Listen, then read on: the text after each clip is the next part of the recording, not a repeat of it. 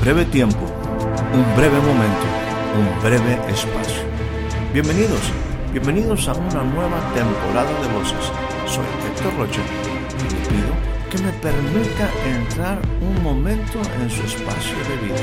Durante los siguientes minutos deseo tratar temas que puedan ser significativos y aporten valiosa información para el desarrollo integral de su vida. Bienvenidos una vez más a nuestro espacio de voces.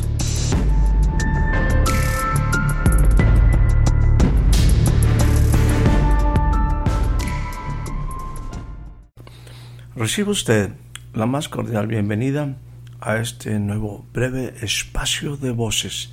El día de hoy estaremos teniendo como escritura central la que se encuentra en el capítulo número 1 del Evangelio según San Juan y estaremos leyendo a partir del versículo 14. Dice de esta manera, y aquel verbo fue hecho carne y habitó entre nosotros y vimos su gloria, gloria como del unigénito del Padre, lleno de gracia y de verdad.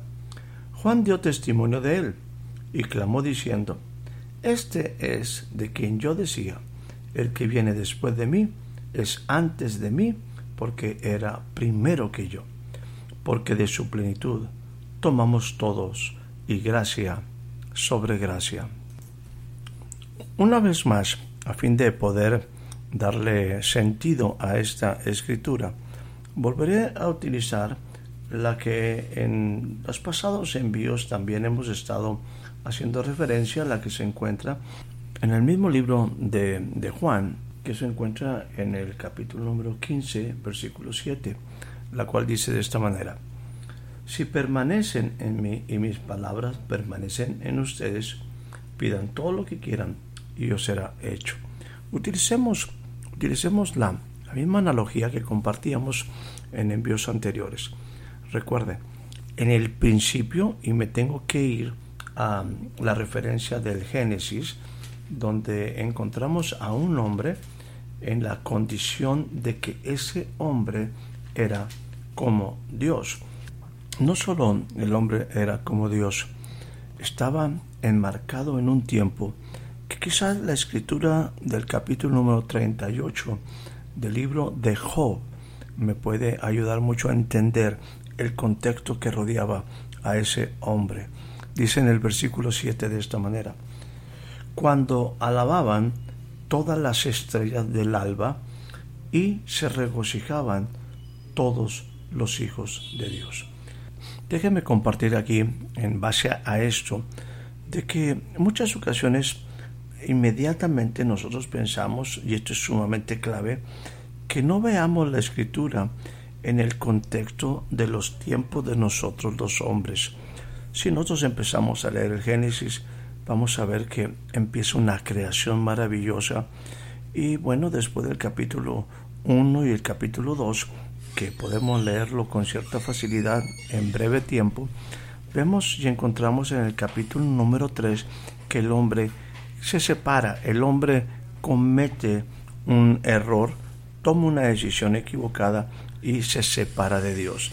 Y nosotros pensamos, hablando de eso como, como pecado, que esto, eh, bueno, sucedió como si fuera en los días de nuestra semana, que hablando como una forma, nosotros como seres humanos en un calendario totalmente humano, que pensemos, pensemos de esta manera, que el domingo primer día de la semana Dios hizo algo, en el segundo día también Dios continuó actuando y que al tercer día el hombre comete un error y el hombre toma una mala decisión y bueno, el hombre es separado de Dios.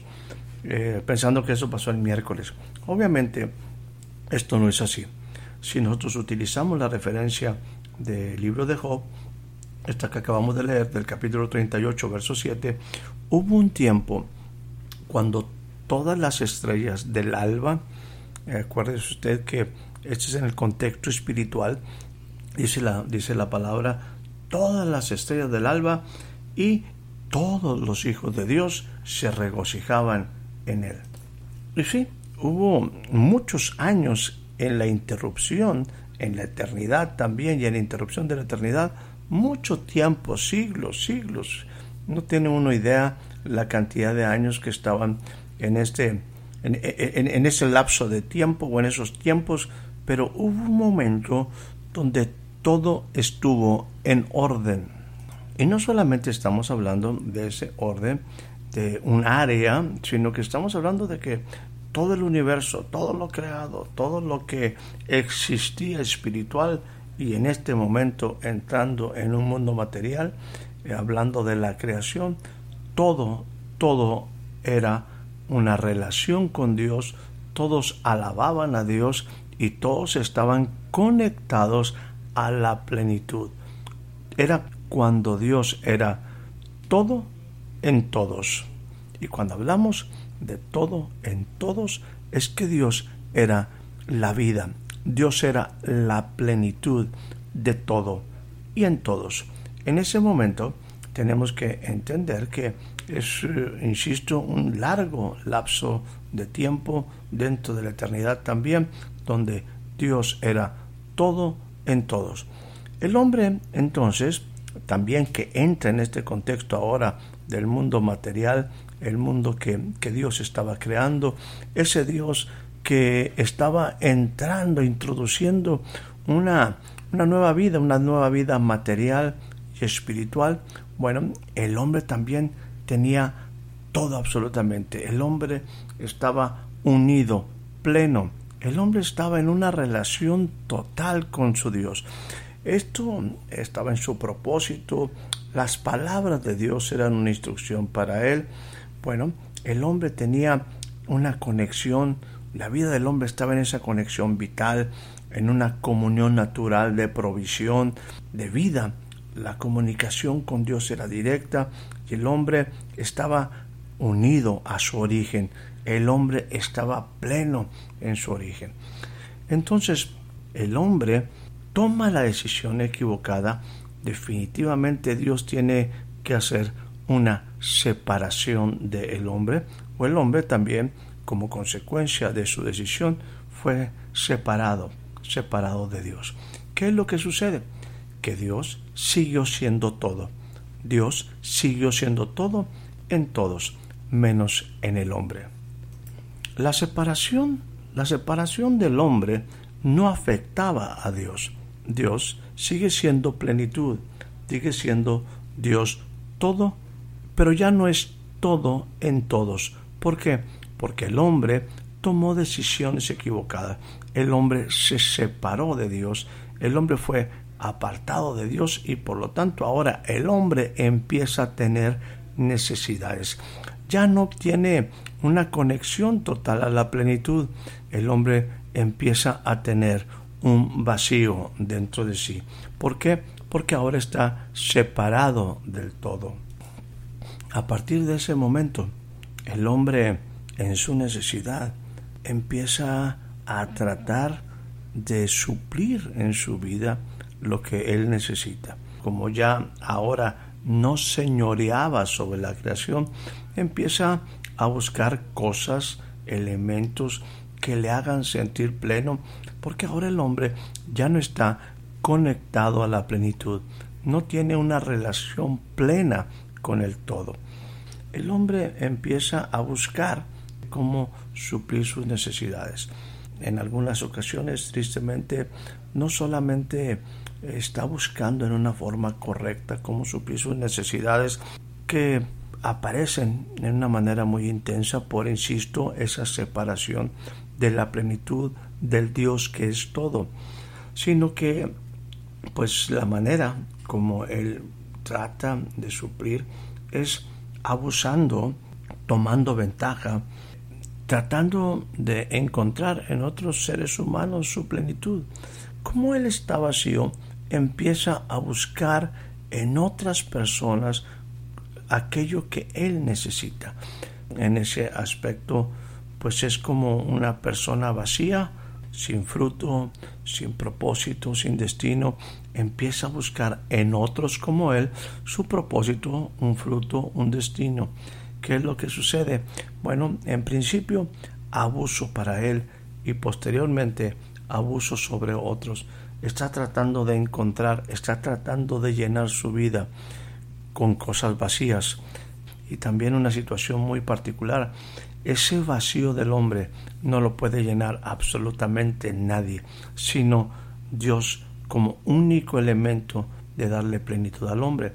Entonces, cuando el hombre trata de encontrar, trata de encontrar esa, vamos a decir, esa felicidad, esa plenitud en otra persona, se encuentra con otra persona que también está falto de felicidad, no lleno, no pleno, y bueno, ahora son dos seres humanos o muchos seres humanos tratando de suplir lo que solamente Dios puede hacer. ¿Qué es lo que sucede? Bueno, que cuando yo no encuentro, eh, no satisfago mi necesidad, cuando yo no me siento completo, si no lo encuentro de una forma, trataré de suplirlo y generalmente esto ha acontecido de una manera muy triste, en una manera eh, pues de abuso, de, de tratar de que otros llenen mi vida y bueno, lo hago para sentir pues mi fuerza para sentir que estoy que soy mejor que los demás pero definitivamente en todos los sentidos viene en principio un abuso sobre mí y acaba haciendo un abuso sobre muchísima gente donde yo estoy tratando de lograr ser por no tener una vida una vida plena en relación con mi creador y así la vida así la vida transcurrió por muchísimos siglos hasta que llegamos a los tiempos de Jesús. Y es precisamente en la referencia que leíamos que nos da el apóstol Juan en su capítulo número uno. Dice de esta manera, y aquel verbo, Jesús, habitó entre nosotros. Dice, y vimos, vimos su gloria, gloria como del unigénito del Padre. Recuerde usted, en Jesús está toda incorporada toda la plenitud de la deidad. En otras palabras, Jesús es nuevamente la referencia de la acción del cielo para acercarse con el hombre. Acercarse con un hombre que está vacío por la separación de su origen, por la separación de su creador, por la separación del Dios que es todo. Ahora, este Jesús vino como la respuesta del cielo a un hombre que está vacío. Quizás es la consecuencia, quizás es la razón por la cual hoy el hombre, la sociedad que hoy vivimos, nos habla de hombres, de mujeres que están tan necesitados, que estamos tan necesitados, que nos falta vida, que nos falta aliento, que nos falta esperanza, que nos falta oportunidad, que nos falta destino. Bueno, Jesús es eso, es Dios dándole una oportunidad maravillosa al hombre para que ese hombre encuentre la plenitud. Jesús, Jesús no está vacío. Podemos decir, como la escritura me hace referencia y muy claramente me enfatiza dos cosas de las que Jesús está lleno, dos cosas que tú y yo necesitamos, gracia y verdad. Gracia es el favor inmerecido. Es la razón por la cual el cielo al actuar ha mostrado su amor para con nosotros. La gracia, el favor, ese regalo inmerecido se manifiesta para con el hombre abriendo un periodo maravilloso que el hombre debe de aprovechar. La gracia refleja el corazón de Dios para con el hombre nosotros podemos llegar a ser salvos por gracia.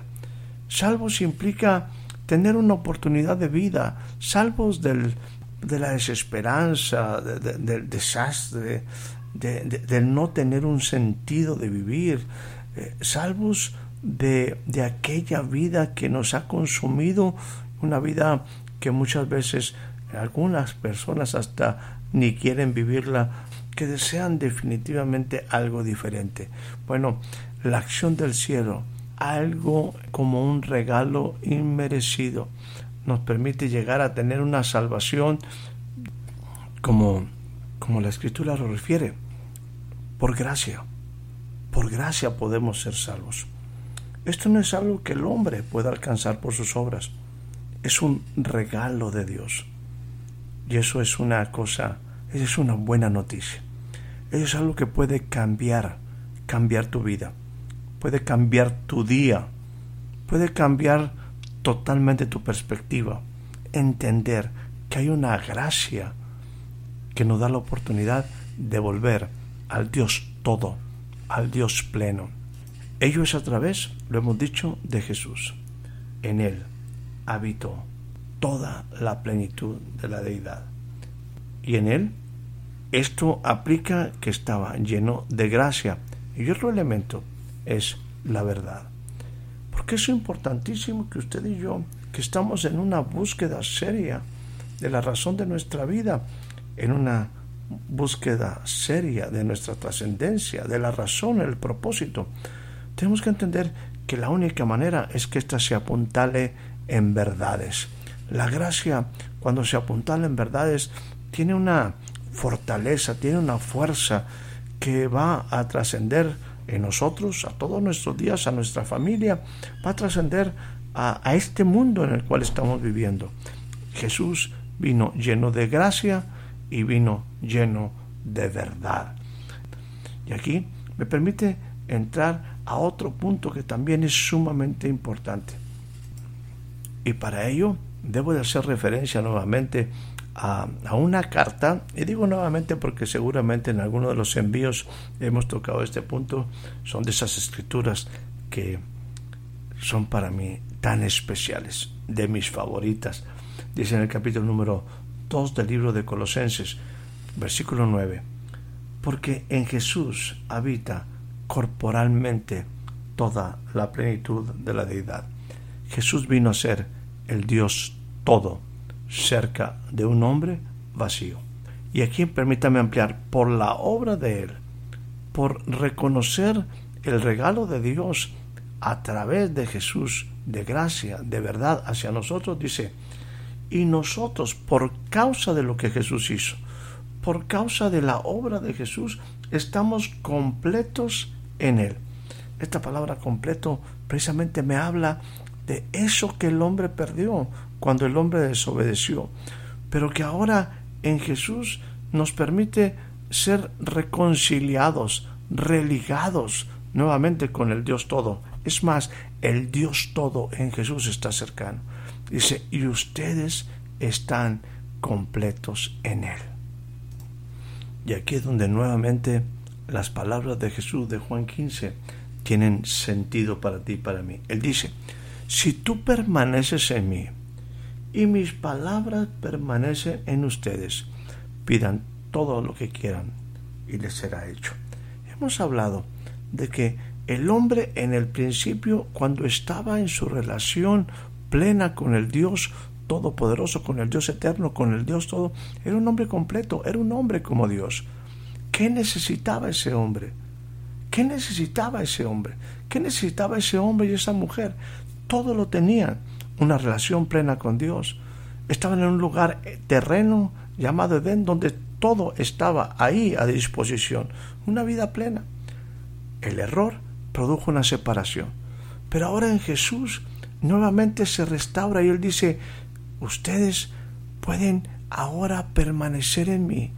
Y si mis palabras permanecen en ustedes, ustedes también van a estar totalmente completos. Totalmente. La pregunta aquí, como hemos dicho, ¿cuál es entonces? ¿Cuál sería nuestra necesidad? Yo creo que la necesidad sería básicamente poder llegar a cumplir el propósito de Él, de ser bendición, bendición para todos aquellos que necesitan una vida diferente. En el capítulo número 1 de Juan, versículo número 16, dice lo siguiente, porque de su plenitud tomamos todos y gracia sobre gracia. Déjame decirte, como Jesús es el Dios todo, todos podemos tomar de Él lo que necesitamos.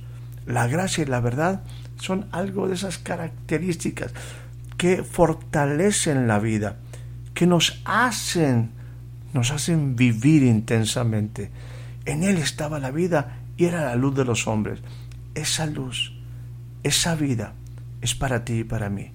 Tú y yo podemos, unidos a Él, como ese pámpano unido a la vid, como esa rama unido a, a la vid verdadera, tomar de la savia, de la plenitud, de la totalidad de la vida que hay en Él. Pero no solamente yo, sino todos aquellos que necesitan también la vida. Todos podemos ser llenos por causa de Él. Y eso es algo que tú y yo tenemos que compartir como un mensaje. Si yo estoy lleno, puedo invitar a otros a que encuentren la plenitud en Jesús. Y es aquí donde yo quiero invitarte a que no dudes en compartir la vida que tú tienes, acercando a otros a Jesús, a que encuentren en Jesús la plenitud. Él está lleno, Él es el Dios todo, nuevamente manifestado a favor del hombre, y de su plenitud todos podemos tomar. Si estamos llenos, podemos también ser un mensaje, podemos ser portadores de estas buenas nuevas para que otros también, como tú y yo, que hemos encontrado la gracia, la verdad, que estamos en el proceso de encontrar la plenitud, otros también puedan encontrar la plenitud, la plenitud para sus vidas. Déjame decirte, Jesús está lleno y puede llenarnos a todos para que Dios vuelva a ser el todo en la vida del hombre. Que tengas una excelente noche, una excelente tarde, un excelente día. Espero haya disfrutado de este breve espacio de voces. Soy Héctor Rocha. Hasta la próxima.